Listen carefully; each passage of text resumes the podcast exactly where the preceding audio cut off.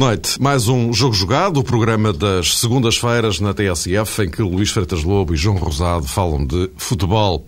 Está concluída a primeira volta da Liga Portuguesa e por isso vamos dedicar esta emissão ao balanço das 15 jornadas que colocaram o Futebol Clube do Porto no primeiro lugar, com um ponto de vantagem sobre Benfica e Sporting com a novidade de, desta vez, o equilíbrio entre os grandes ser maior, se nos lembrarmos que na época passada, no momento da viragem do campeonato, os Dragões eh, já tinham 9 pontos de avanço sobre os encarnados e 12 sobre os Leões. Convém também não esquecer que o quarto classificado agora é o Leixões, que, recorde-se, liderava quando havia 11 jornadas. Vamos tentar avaliar os pontos positivos e negativos dos três candidatos ao título até este momento, mas também o que fica de positivo e negativo em relação ao resto, sendo que a arbitragem entra no capítulo menos recomendável, sobretudo por aquilo que tem acontecido nas últimas semanas, com uma sucessão de erros graves em vários jogos, numa quantidade pouco comum. Aliás, a contestação às arbitragens e, em particular, as declarações, depois dos jogos do Braga com Benfica e Futebol Clube do Porto, culminaram hoje na renúncia de Mesquita Machado ao cargo de presidente da mesa da Assembleia Geral da Federação. Boa noite a ambos. Vamos lá ao pontapé de saída e, eh, por ordem de entrada em cena, Futebol Clube do Porto é o primeiro. Vira o campeonato na liderança, apenas com um ponto de avanço sobre Benfica e Sporting. Eh, mais e menos que explicam este primeiro lugar do Porto, é verdade, mas com um ponto de avanço apenas sobre eh, a concorrência. De resto, o Futebol Clube do Porto que reassume a liderança justamente nesta uh, jornada 15. Luís, queres começar tu? Posso começar, claro. Em primeiro lugar, boa noite a todos. Eu penso que hum, o campeonato tem sido equilibrado, muitas vezes competitivo, que não é a mesma coisa. Eh, porque a competitividade está, na minha opinião, ligada a uma maior qualidade de futebol, uma maior intensidade dos jogos, qualidade técnica, qualidade em geral que muitas vezes tem falhado, tem faltado nos nossos jogos. Mas em termos de equilíbrio é evidente que está um campeonato emocionante. O Porto é a equipa que, que lidera. Eu diria que, que as razões, para além de, das últimas razões que, são, que têm a ver com os últimos resultados, podemos encontrar eh, algumas razões eh, ao longo dos, dos últimos 15 jogos, dos primeiros 15 jogos, que possam explicar isso. E parece-me que o Porto uh, foi a equipa que, que aprendeu mais eh, consigo própria ao longo da primeira metade do campeonato. Isto é, eh, a competência tática da equipa foi crescendo porque foi percebendo as suas insuficiências, resultado, como é evidente, desde logo da saída de três jogadores como o Bozinho, o Paulo Assunção e, e o Quaresma a equipa teve que aprender a jogar de forma diferente, ou pelo menos a atacar de forma diferente. E quando digo atacar, não tem só a ver com, com a sua linha, a linha ofensiva, mas tem a ver também com a forma dos laterais começarem a jogar. E com isso a equipa foi adquirindo mais, mais consistência uh, em todos os momentos. Teve ali um momento-chave, que foi o principal terremoto no campeonato, que foram as duas derrotas consecutivas uh, com o Leixões e com a Naval foram seis pontos que o Porto perdeu, são as únicas duas derrotas que tem no campeonato, mas que explicam um pouco uh, o equilíbrio que neste momento se, se, que existe em termos pontuais. Diria que essas duas semanas foram o anormal em termos de resultados. Foi o momento em que o Porto não conseguiu mesmo superar aquelas deficiências. Mas foram os jogos importantes para perceber isso. E desde logo, há um jogador que eu acho que foi fundamental no, no crescimento do Porto. É o jogador que, que simboliza o crescimento da equipa, na, na minha opinião, que é o Fernando. Foi um jogador que no início da época e, e suscitam-me algumas dúvidas que pudesse fazer aquela posição da forma como está a fazer agora. Isto é, tem sido um jogador fundamental, tanto no equilíbrio que tem dado a equipa a defender, mas tem sobretudo um jogador que cresceu no primeiro passe, na saída da transição eh, defesa-ataque. Muitas vezes já vemos um Fernando que, que não, não lateraliza tanto o jogo, que não se esconde, que não tem medo de assumir o risco do passe e isso fez com que o Porto crescesse em termos de meio campo. E ele foi importante porque já percebemos que temos um Porto sem luxo, ou, pelo menos sem o luxo, com a capacidade, com a qualidade e com a competência que nos garantiu no primeiro ano do campeonato e era importante que o Porto voltasse a ter um pivô defensivo adulto, eh, com capacidade de agarrar a equipa. E o Fernando, na minha opinião, é o jogador que simboliza mais aquilo que tem sido o trabalho tático que a equipa do Porto eh, tem feito, e como é evidente, a sua, a sua equipa técnica e, e o seu treinador a partir daqui o Porto passou a crescer, passou a ter mais, mais capacidade de, de, de sabe sofrer melhor nos jogos, como vimos na primeira parte de, do jogo de Braga, e aprendeu também a atacar de forma diferente. E entra também aí uh, a questão do, do, do Hulk, estar a jogar de uma forma cada vez mais coletiva e compensando também um pouco a, a menor capacidade, a menor. Uh, o momento não tão, tão exuberante do Lisandro, junto com o Luz, são dois jogadores um pouco abaixo daquilo que têm feito na, nas últimas épocas. Penso que tudo isto explica o Fernando no meio-campo, o Hulk, no ponto de vista ofensivo, o crescimento do Porto, para além, como é evidente, da, da, da reorganização do, dos seus defesas laterais. Boa noite, em primeiro lugar também. Uh, julgo que o Luís tocou em aspectos muito interessantes que, de alguma forma, representam uh, a evolução do futebol do Porto no campeonato. Eu acho também que Josualdo Ferreira, num determinado momento, soube reconquistar para a equipa unidades que eram fundamentais o ano passado, concretamente o Chile, também o caso do Pedro Emanuel. E numa determinada fase da temporada, julgo que o próprio Elton também foi recuperado para o 11, para a titularidade do Futebol do Porto, quando era muito importante ter uma consistência defensiva. Não estava a ser alcançada quando o Pedro Manuel estava fora da equipa e quando Futsili, por questões físicas, eh, também estava ausente. É evidente que o rendimento de Pedro Emanuel, e por alguma razão o Futebol do Porto foi ao mercado contratar um lateral esquerdo, neste caso Sissoko ao Vitória de Setúbal. Por vezes o rendimento de Pedro Emanuel não é somente traduzível naquilo que consegue fazer no momento defensivo e no momento ofensivo.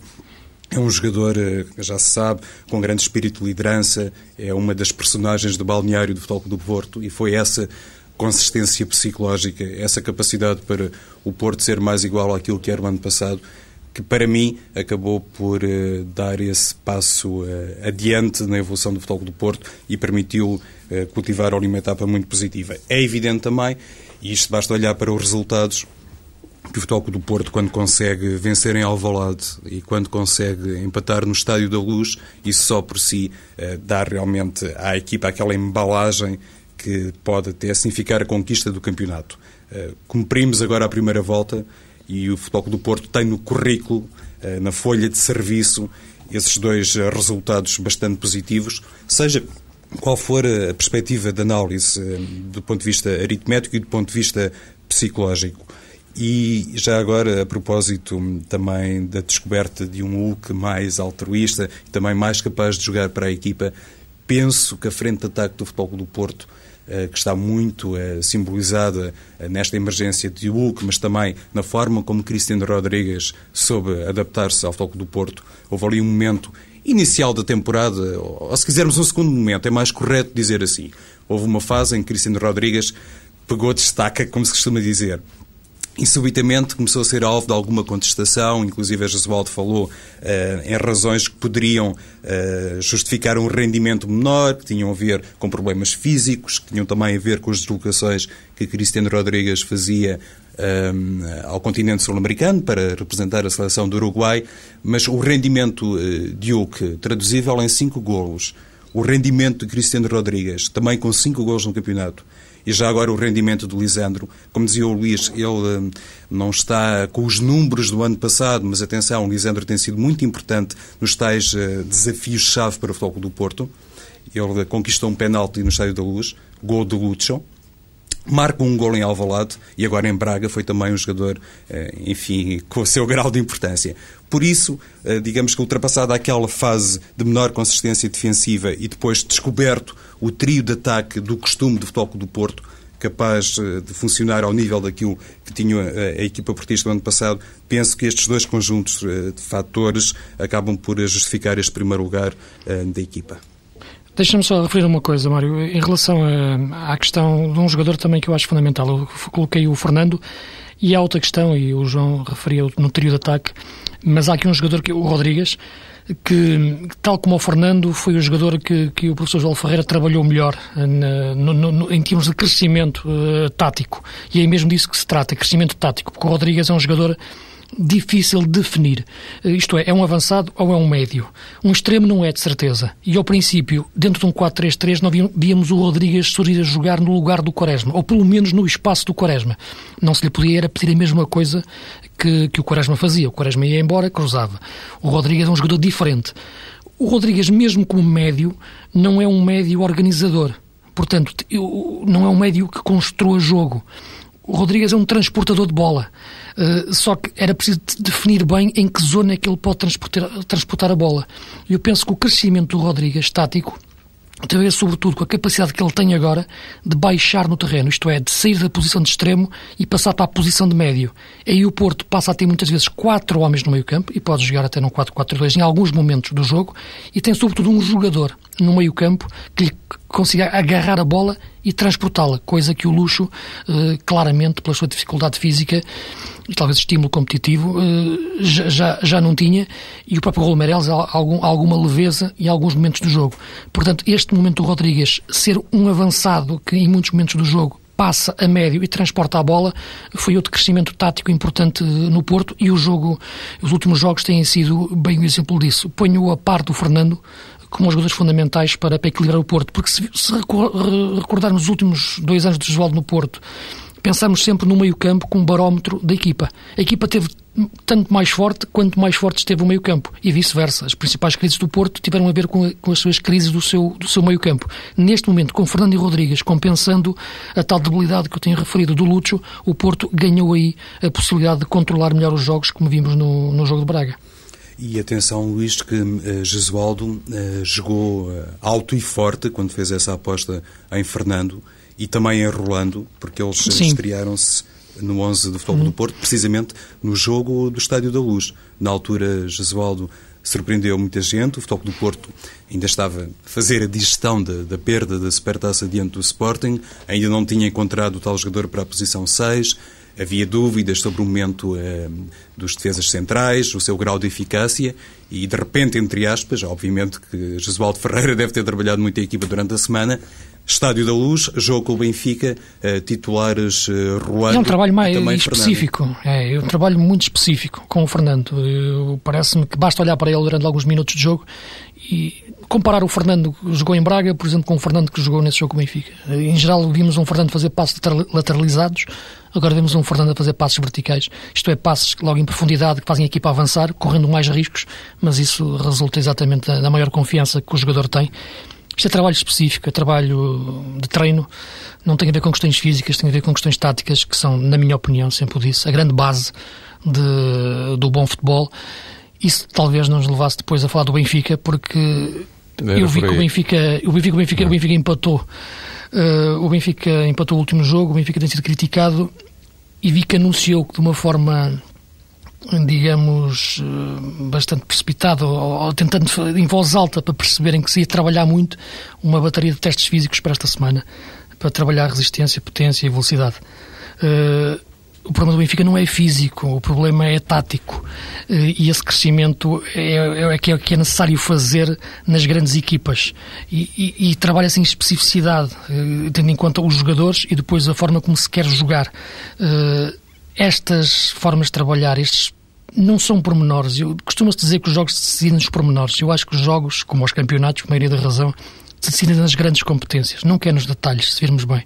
E depois, o resultado disso tudo é a consistência com que a equipa está em campo nos 90 minutos. Sim, eu acho que neste momento o problema do Benfica, não sei, Mário, se podemos eh, já não, abordar frente, o, frente. o, caso. uh, sem dúvida que se pode situar eh, numa questão uh, tática, mas eu acho que estas últimas declarações uh, de Kike Flores também remetem os benfiquistas para alguns cenários de reflexão que se calhar espelham também um momento complicado que torna a viver Kike Flores. Ele mudou o discurso, era claramente um treinador eh, mais sereno, mais disposto a falar da situação global do plantel, a ter uma visão muito mais diplomática sobre as coisas. E em determinado momento proferiu aquela crítica feroz a Balboa. E já agora, se me permites, eu acho que Balboa até saiu de um jogo, creio que frente ao Vitória de Guimarães, em que não estava a jogar propriamente mal, mas isso, obviamente, é uma opção do treinador, não, não será passível de discussão, pelo menos uh, externamente, digamos assim.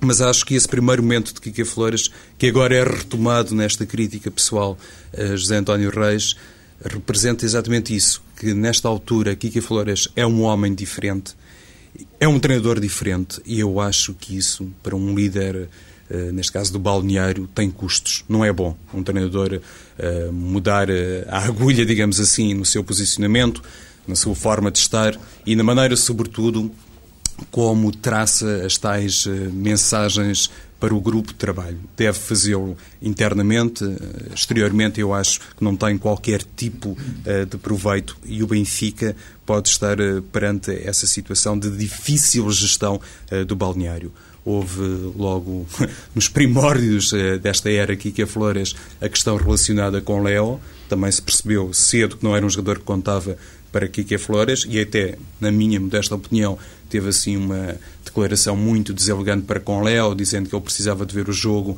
eh, enfim, na tribuna, porque aí teria uma percepção melhor como a equipa evolui. Eh, disse-o na altura, não é a primeira vez que estou a dizer isto. Depois houve a situação uh, com Pedro Mantorras, mas também era uma situação especial, reconhecemos-lo. Agora houve a dispensa de Macucula, que nunca contou muito para Kike Flores. E temos este caso especial, especialíssimo para mim, que tem a ver com Oscar Cardoso. Não consigo entender como é que o treinador do Benfica, fazendo estas opções de foro técnico, passam pela dispensa de Macucula, eh, já sabe que ele não pode contar com Mantorras, eh, enfim, 100%, eh, o Rete de Vizcaya também viaja muito ao serviço da sua seleção. E parece-me que, do ponto de vista hum, técnico-tático, é muito complicado tentar entender os motivos porque Kika Flores não conta com um jogador como Oscar Cardoso, que ao fim e ao cabo é um dos melhores marcadores da equipa. E já são, eh, eu fiz, digamos, esta retrospectiva e nomeei aqui em concretamente alguns casos para dizer que este somatório de problemas já são casos a mais e parece-me que, independentemente uh, de tal questão uh, tática, que se calhar uh, vai merecer agora uma análise por parte do Luís, parece-me que ao nível da gestão do balneário, Kiki Flores, neste momento, é um homem muito mais inseguro. E daí este, esta série de resultados menos positivos por parte do Benfica, porque, atenção, do ponto de vista atacante, é uma equipa com problemas, marcou seis gols ao Marítimo, mas de então para cá o Benfica só marcou um golo e foi o gol do David Luiz ao Sporting de Braga. Chega a janeiro, Sim, chega a, janeiro a construir a equipa ainda, não é? Exatamente, a construir a equipa, eu não diria a construir a equipa, eu diria a construir uma ideia. Eh, uma ideia, um modelo. Não é? Uh, mais do que o modelo. Mas é uma ideia, é uma ideia. É, é, o, modelo, o modelo está lá, enfim, agora é a ideia. Depois, Sim, porque já percebemos que o Kika não é, no, em termos de modelo, entende-se a filosofia do jogo, isto é, essa equipa quer jogar de uma forma mais longa, uma equipa de uma forma mais, mais curta, mais apoiada, ou intervenções mais rápidas, e já percebemos que este Benfica é, um, é, um, é uma equipa que tem dificuldade em sair a jogar de forma organizada, garantindo, mantendo a posse de bola e fazendo circular a bola. O Benfica é uma equipa que gosta mais de jogar em transições mais rápidas com o jogo partido, procurando, procurando esticar o jogo e profundidade depois para, para as costas da defesa adversária.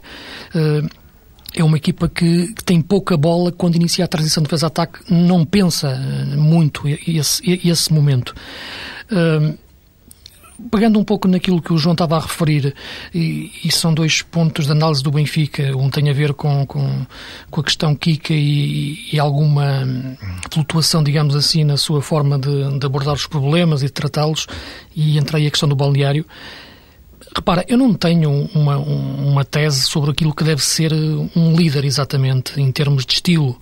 Eu penso é que um líder deve sempre conseguir uma coisa fundamental, é, é seduzir o, o, seu grupo de trabalho, ser um sedutor e depois uh, ter coragem para tomar as melhores decisões sem, sem estar hipotecado a, a determinados uh, grupos de pressão, digamos assim, dentro do balneário.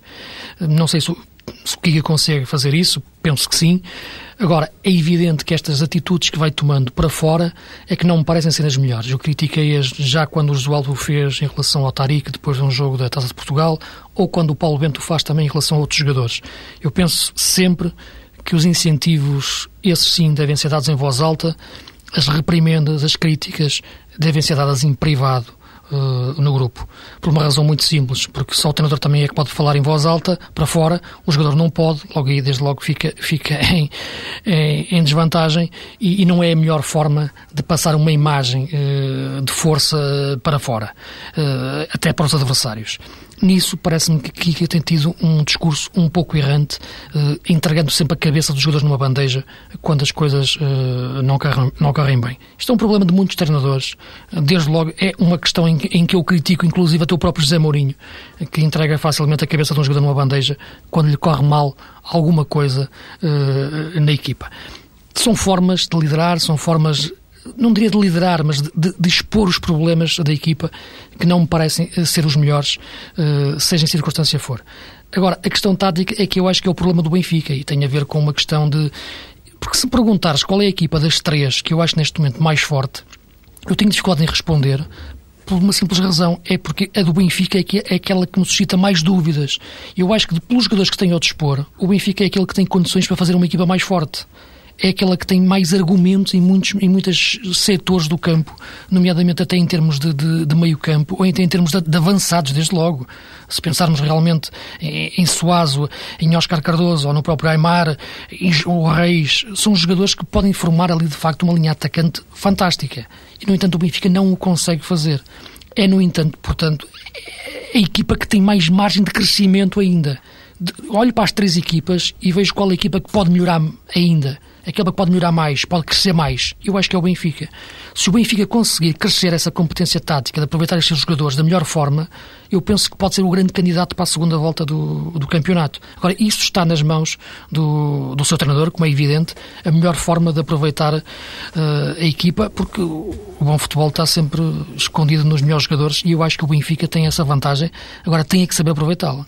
Mas, oh, Luís, estas declarações, isto na perspectiva do adepto benfiquista, bem entendido, eh, estas declarações de Kika Flores eh, depois do empate no Restelo, dizendo que eh, Reis entrou muito mal, que não fez de facto uma avaliação correta daquelas foi, que seriam. Exatamente, foi isso que, eu critiquei, foi isso que eu critiquei, João. Parece-me que Sim, isso, é... reprimendas deve ser em privado. Devia, se ele acha Correto, isso, na minha opinião, devia esperar pela pelo, pela semana, pelo balneário, pela, pelo gabinete dele, para lhe dizer isso. Sim, sim, mas ia enquadrar essa observ observação uh, no quadro dessa possível uh, reviravolta do Benfica do ponto de vista tático. Esta declaração específica de Kika Flores não, não deixa indiciar isso, bem pelo contrário, quando um treinador depois de ah, um, um, resultado frente ao Bolonenses, naturalmente teve o seu mérito, tenta resumir os problemas ou tenta resumir os fatores que levaram ao empate através da exibição de um jogador que, por sinal, nem sequer foi titular, sim, parece claro, sim. que por aí não, não, é realmente o caminho sim. ideal. E, de facto, Kika Flores acho que não pode uh, tentar agora ser um treinador mais uh, populista, mais ao encontro daquilo que, por exemplo, terá sido aquela reprimenda eh, que fez Luís Filipe Vieira no balneário depois do resultado na trofa.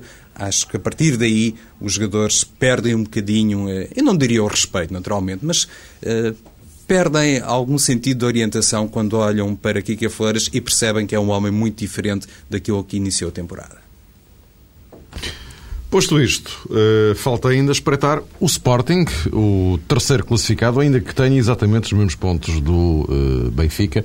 O Sporting passou por alguns períodos de, de turbulência, uh, extra relevado, não é? Foi assim um, um período muito complicado. Uh, agora, uh, parece estar a caminhar para alguma, alguma estabilidade. Eu lembro que o caso Stojkovic está, está encerrado, vai jogar para a Espanha. Vukcevic regressou. Enfim, teve agora esta, esta lesão na, na, na Madeira, que poderia ser problemática, infelizmente não foi. Enfim, é sempre de, de saudar que esse tipo de situações não sejam graves. Hum, João, queres avançar tu agora? Sim, com certeza. Julgo que o Sporting tem esse um, eh, lado muito positivo, Mário. Se quisermos um universo uh, Sporting, ou seja, qualquer problema que de facto acontece em Alvalade ou na Academia de Alcochete é facilmente explorável e poucas vezes o Sporting tem capacidade para uh, blindar essas informações. Uh, aquilo é tudo muito transparente. E isso tem um lado positivo, permite a Paulo Bento realmente exteriorizar-se, digamos assim, como um treinador disciplinador e que gosta, eh, e era faltava que não gostasse, de ser um homem coerente, lidando eh, sempre de maneira igual perante todos os jogadores. essa forma, eu diria, limpa como o Sporting consegue ultrapassar os seus problemas, às vezes com muita dificuldade, às vezes, é verdade, arrastando as coisas eh, no tempo, uh, julgo que, feito o balanço geral, permite a Paulo Bento depois tirar o máximo de um plantel que, na minha opinião, eh, e lá está, o Luís há pouco também acabou por tocar aí, não tem propriamente as soluções que tem o Benfica e que tem o Futebol do Porto. Eh, no início da nossa conversa abordámos o, caso de Rodrigues, eh, também de Hulk, que foram grandes apostas de mercado do Futebol do Porto. Hulk não foi um jogador barato, longe disso. O Sporting, se calhar, acaba por ser a equipa que menor rendimento tirou uh, dos chamados reforços para 2008-2009. Se calhar tinha uma expectativa muito alta em determinados elementos e eles, até ao momento, se calhar ainda não mostraram tudo. Uh, e Paulo Bento, mais uma vez, foi obrigado, entre aspas, a lançar uh, outro grande valor formado em Alcochete, que é o jovem Daniel Carriço, um central para mim é muito prometedor e aí sim o Sporting, uma vez mais com o prata da casa, vai tentando, digamos que, colar-se aos seus rivais e comparativamente a 2007, 2008, tem mais quatro pontos nesta altura do campeonato, o que é, na minha opinião, particularmente significativo, porque o Sporting não fez, de facto, um grande investimento no reforço eh, do plantel. Por outro lado, eh, e curiosamente, na sequência deste jogo frente ao Nacional da Madeira, em que Rui Patrício defende uma grande penalidade, parece-me também evidente que o Sporting tem como grande argumento a consistência defensiva, se calhar um bocadinho ao contrário do Futebol do Porto, um bocadinho ao contrário do Benfica, porque é uma das melhores defesas do campeonato, tem só oito gols sofridos, igual ao Sporting de Braga, e é essa maneira, digamos, como o Paulo Bento consegue também ser coerente ao nível tático e ao nível estratégico, que deixa o Sporting mais igual àquilo que tem sido nas últimas duas temporadas.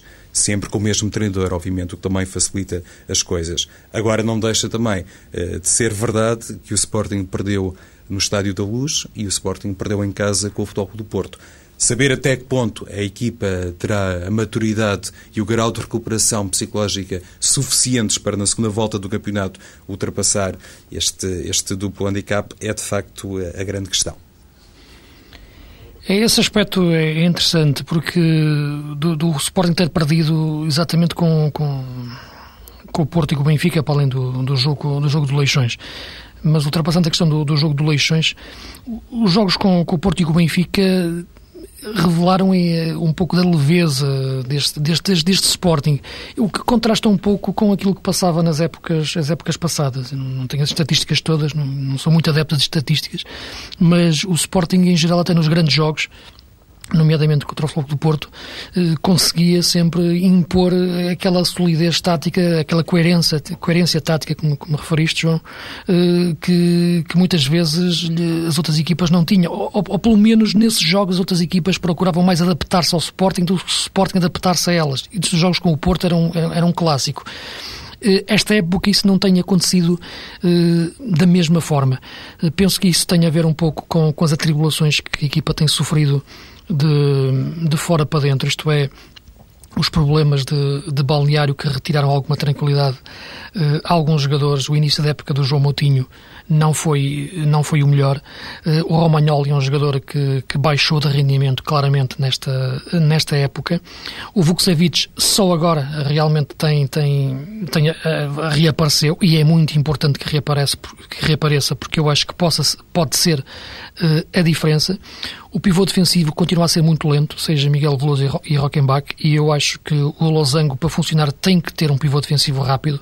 Se for lento, desde logo, a transição de defesa-ataque fica emparrada, muito presa, muito denunciada. Isso acontece com o Sporting constantemente uh, em muitos jogos. E de todo uh, este fator, no meio-campo, o grande jogador que tem agarrado sempre a equipa uh, tem sido o, o Ismailov.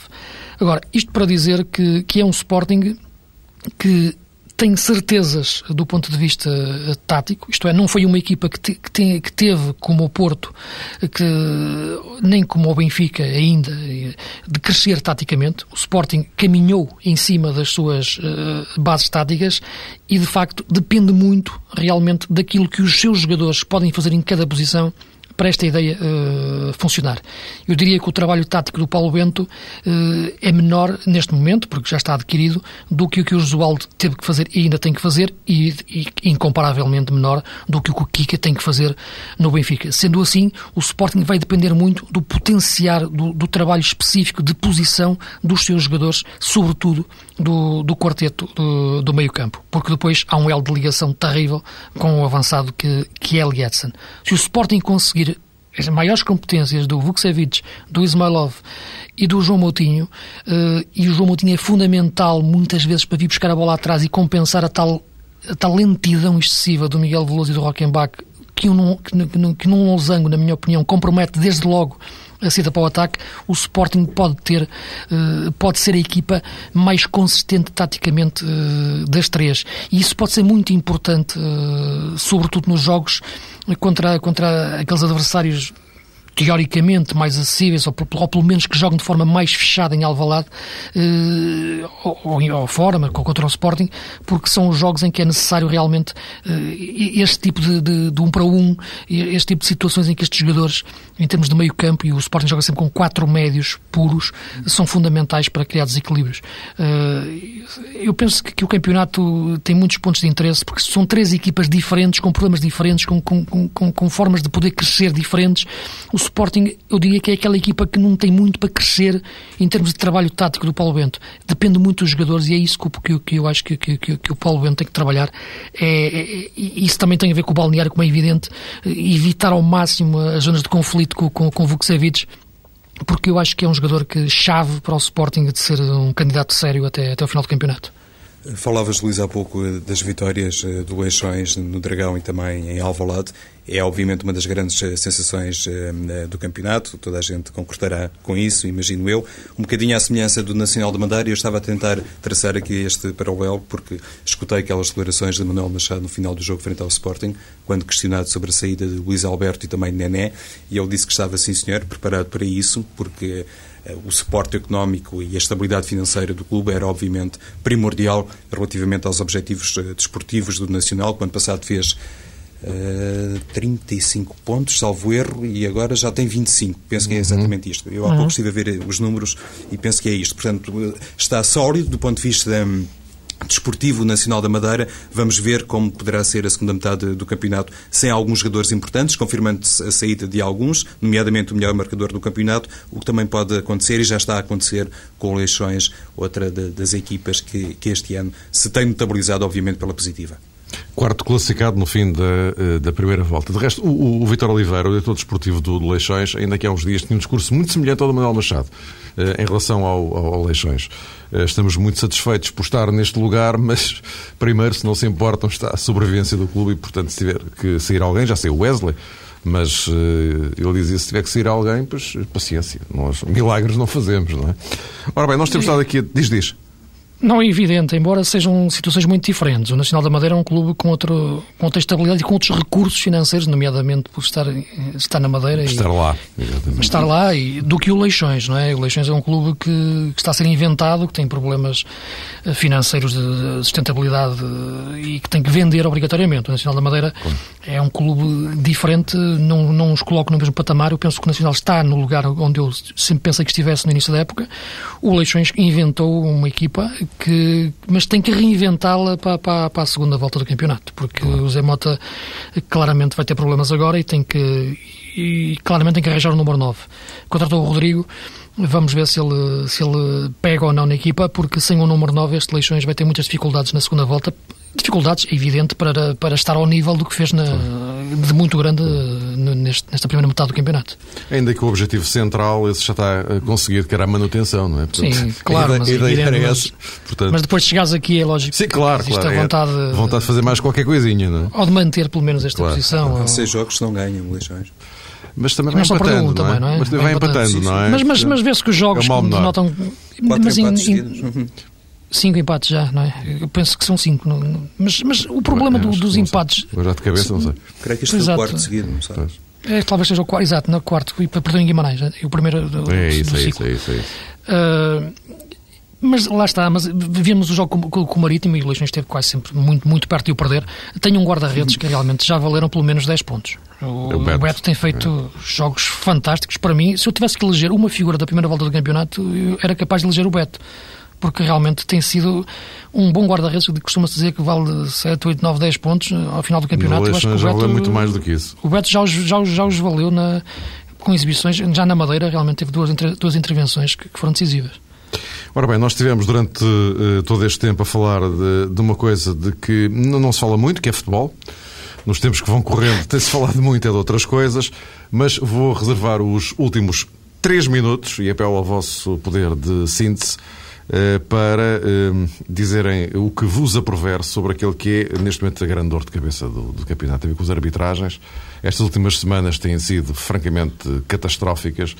Ehm, uma péssima imagem para a arbitragem. Isto não ajuda nada ao futebol, como é evidente. Toda a gente grita, toda a gente grita, mas também pouca gente faz qualquer coisa. Olha, Mário, eh, Mesquita Machado já fez, e eu se calhar começava por aí. Ele demitiu-se, presidente da mesa da Assembleia Geral da Federação Portuguesa de Futebol, e acho que foi uma atitude digna, pelo menos contribui para qualquer coisa na sequência depois, daquelas declarações. depois do que ele tinha dito. Ao menos facto, não ficou por meias palavras. Não, exatamente, não, não tinha, se ficou não pelo grande manobra. Depois, impávido e sereno, como tantas vezes acontece, e se calhar sobre isso o Luís, eh, enfim, desejará falar eh, com outra propriedade. Mas é verdade que às vezes os dirigentes do futebol português, eh, enfim, ficam por metade do caminho, não foi o caso de Mesquita Machado, tanto quanto me parece, analisando obviamente as coisas a uma distância muito larga, mas gostaria de sublinhar a decisão que tomou eh, e que vai inclusive ao encontro daquilo que foi sugerido por alguns clubes grandes eh, do futebol português. Acho também, por outro lado, que hum, às vezes navegamos uh, aqui num, num, conceito errado em torno da verdade desportiva. As pessoas dizem muito e, e, várias vezes que a verdade desportiva é adulterada e eu acho que é preciso, digamos que, clarificar isto de uma vez por todas. Ou, ou entende-se que o árbitro erra naturalmente, como um jogador erra, ainda agora, neste Sporting Braga Futebol Clube Porto, eh, notámos intervenções, enfim, eh, absolutamente impensáveis por parte dos jogadores que, noutras circunstâncias, mais facilmente transformariam determinadas situações em golo, apenas para dar um exemplo, ou então continuamos a pensar que os árbitros erram propositadamente e, neste caso, penso que algumas declarações de alguns dirigentes têm que ser, num futuro, repensadas claramente, porque, caso contrário, o futebol português pode realmente estar, como se costuma dizer, matar a galinha dos ovos de ouro. Porque, atenção a uma coisa, eh, se há árbitros que realmente eh, são influenciáveis e vão para o campo com o propósito de adulterar a verdade esportiva, isso só acontece porque há dirigentes que também eh, promovem esse tipo de corrupção. Um minutinho para ti, Luís. Sim, o problema foi bem diagnosticado pelo, pelo João. Eu já, já referi várias vezes que o problema do futebol português eh, não está nos jogadores, não está, não está nos adeptos, como é evidente, não está nos treinadores, está no dirigimento desportivo, eh, que depois influencia o que se passa no campo. A casa da arbitragem é um dos casos mais evidentes, eh, sem deixar passar em claro, como é evidente, alguma falta de competência que, que alguns deles revelam em, em jogos, sobretudo aqueles jogos onde há, existe essa maior pressão as últimas jornadas foram um exemplo disso. A arbitragem, quando falo na arbitragem, falo também, como é evidente, nos, nos fiscais de linha, eh, alguma falta de, de, de bom senso na, na, na, abordagem de muitos lances, na capacidade de entender o que é o jogo. Eh, mas tudo isto é um problema demasiado global para ser, para ser, para ser dessecado apenas em, em, em curtos segundos. A origem realmente está fora eh, do relevado, depois reflete-se em, em cada jogo. Agora parece-me que no final do campeonato e neste momento, eu penso que os treinadores eh, devem procurar, sobretudo, os erros dentro das suas equipas, porque não foi, por, na minha opinião, não foi pelas arbitragens que o Braga perdeu os jogos, embora eles tivessem tido importância em, em muitos momentos. Uh, o Porto não, não, não, está em primeiro lugar por causa das arbitragens, o Benfica não está a jogar assim por causa das arbitragens claro. e, e, o crescimento do Sporting não depende do, do, fiscal de linha estar atento. Portanto, é isto que os treinadores têm que terem atenção e, e, e não tentarem também, muitas vezes, pá, distraírem uh, daquilo que é essencial. Exatamente. Luís Feitas Lobo, João Rosado, voltamos a encontrar-nos na próxima segunda-feira para falarmos, claro, do fim de semana de futebol e talvez da Taça da Liga, que eu não sei bem se tem meias finais para a semana. Até segunda.